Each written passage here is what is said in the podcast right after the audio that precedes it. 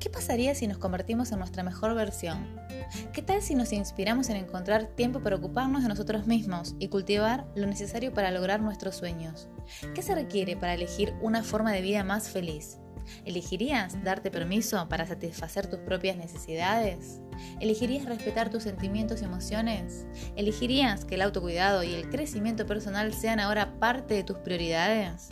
Sí, sabemos que a veces es mucho más fácil decirlo que hacerlo, pero si respondiste que sí a todo, entonces esta segunda temporada es para vos. Realizar cambios positivos requiere orientación y práctica, y esto es exactamente lo que vamos a estar haciendo todo este mes. 30 días felices en Enfoca tu mente en tu felicidad.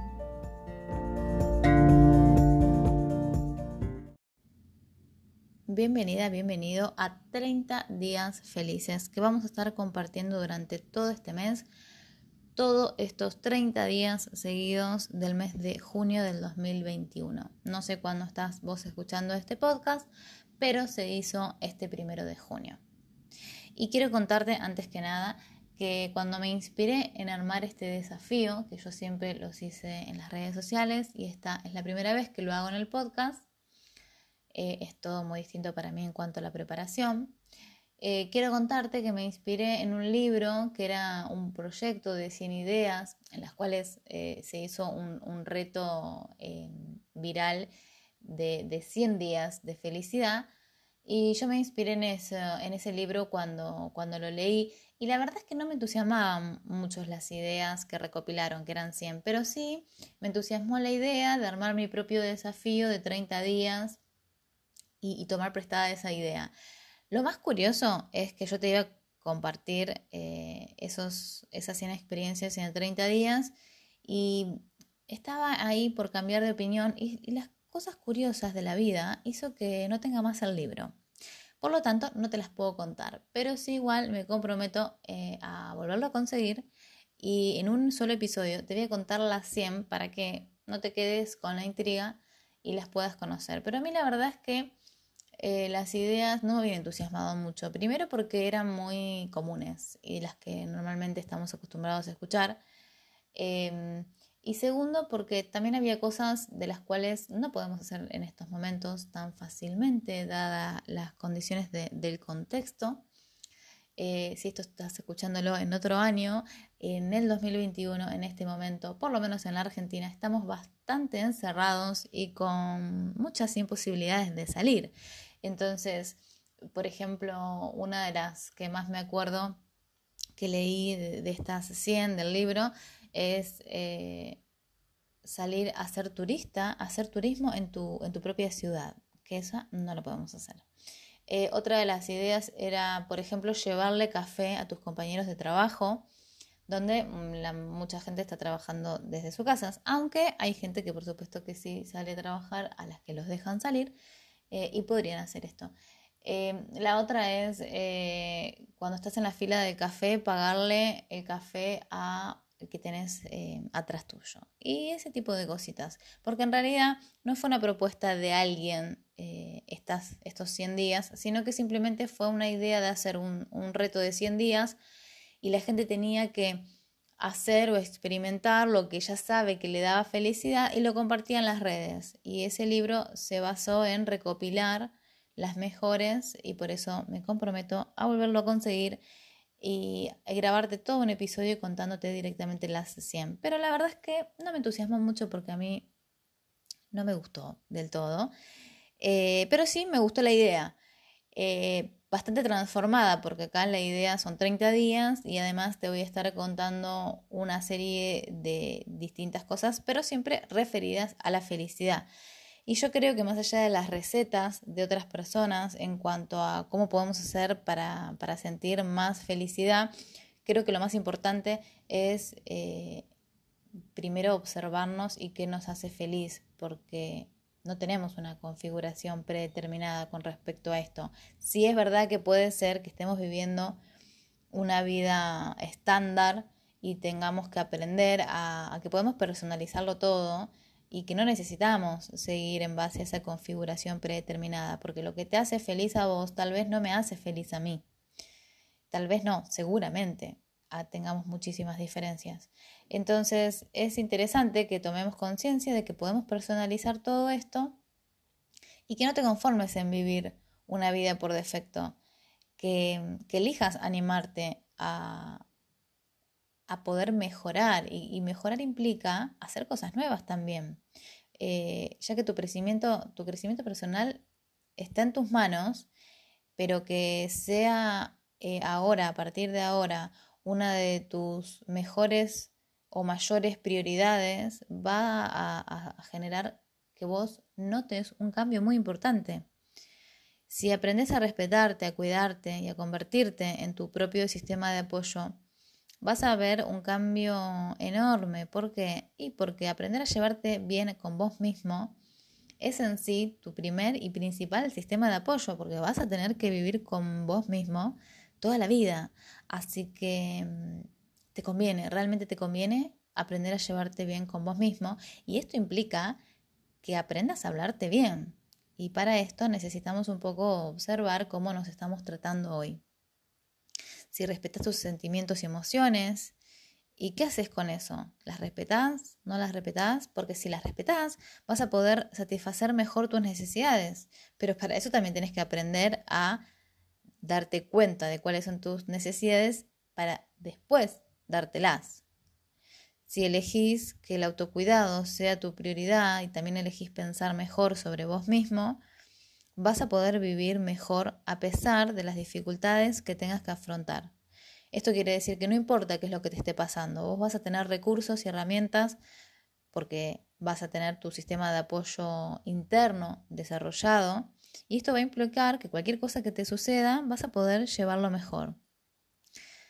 Yo sé que esto decirlo es más fácil que hacerlo, pero solo requiere que lo decidas y practiques. Es práctica, práctica y más práctica. La práctica hace al maestro, así que solo tienes que decidirlo y practicarlo.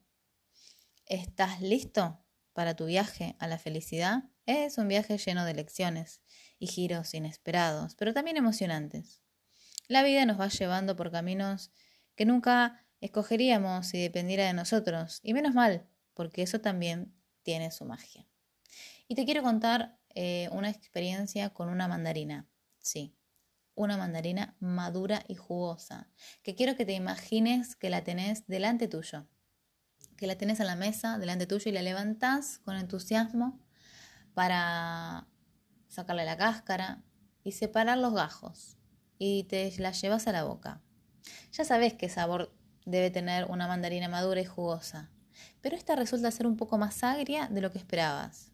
De manera que haces una mueca, experimentas una sensación de decepción y te la tragas. O tal vez la mandarina tiene un sabor completamente normal, pero no hay nada de especial en él. Por lo tanto, te vas comiendo sin tan siquiera detenerte a apreciar el sabor de los bocados, que no merecen tu atención, porque se siente normal.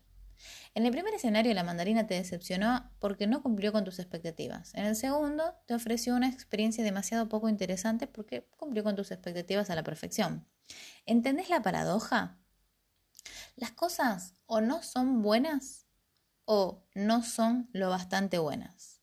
Así es como muchos viven y ven la vida o se sienten infelices.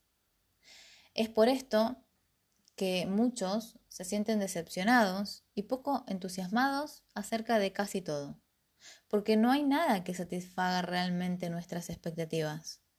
Ahora, imagina que adoptas este enfoque y cancelas tus expectativas acerca de cómo debería ser la mandarina. No lo sabes y no esperas saberlo porque ni siquiera la probaste.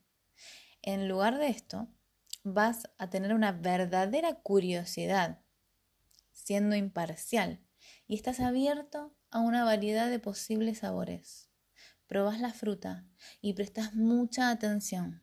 Percibís la jugosidad, la textura de la pulpa, los sabores ácido, agrio y dulce que se arremolinan en tu lengua y todas las otras sensaciones complejas que surgen en tu conciencia al masticar.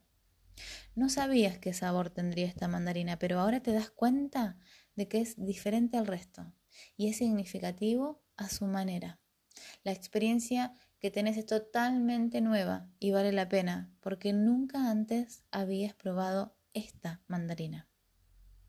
Y así podemos vivenciarlo con cada cosa que comemos. No solamente con la mandarina, sino que cada mandarina que nos vayamos a volver a comer va a ser esa única mandarina. No va a ser igual que la de ayer, no va a ser igual que la del año pasado. Va a ser única en su experiencia esa cosa que estemos comiendo. No importa qué es lo que estemos comiendo, podemos proponernos experimentar esto con cualquier cosa que tengas ganas de comer. Los expertos en mindfulness suelen denominar esta actitud como actitud de mente de principiante, pero en realidad no es más que el resultado de una perspectiva libre de expectativas innecesarias sobre todo, que muchas veces nos asfixian, ¿sí? Cada vez que nosotros elegimos tener una percepción libre de expectativas, vamos a poder descubrir nuevas posibilidades y nuevas experiencias sobre todo. Así que en el día de hoy te propongo que sustituyas la mandarina por casi cualquier cosa que se presente en tu vida. Y cuando me refiero a cualquier cosa, también incluyo cualquier suceso, cualquier situación, cualquier relación, persona o pensamiento que se te ocurra. ¿Y cómo te ves? Además, invitarte a que durante este mes escribas un diario.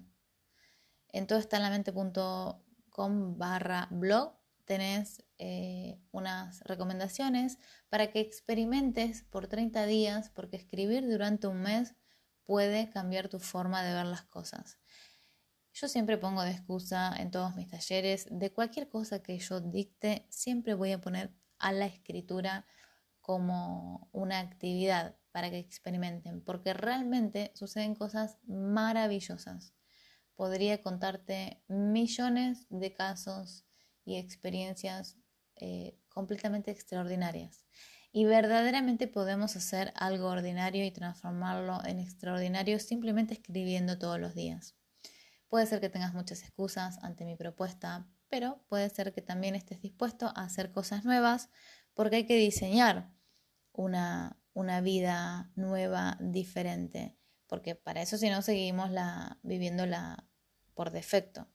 Diseñar una vida mm, a tu medida implica hacer cosas nuevas y esto implica experimentar. Vas a tener que probar cosas nuevas para ver cuáles te resultan mejor a vos y después con cuáles te quedas tal vez para armar tu propia rutina, pero la experimentación es necesaria.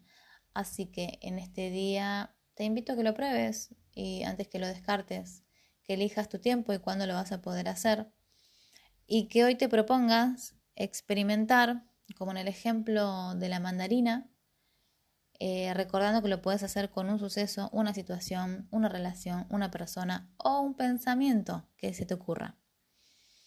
Y si quieres contarme tu experiencia, me puedes escribir por las redes que las voy a poder estar compartiendo. Y nos vemos mañana en el día 2 de 30 días felices.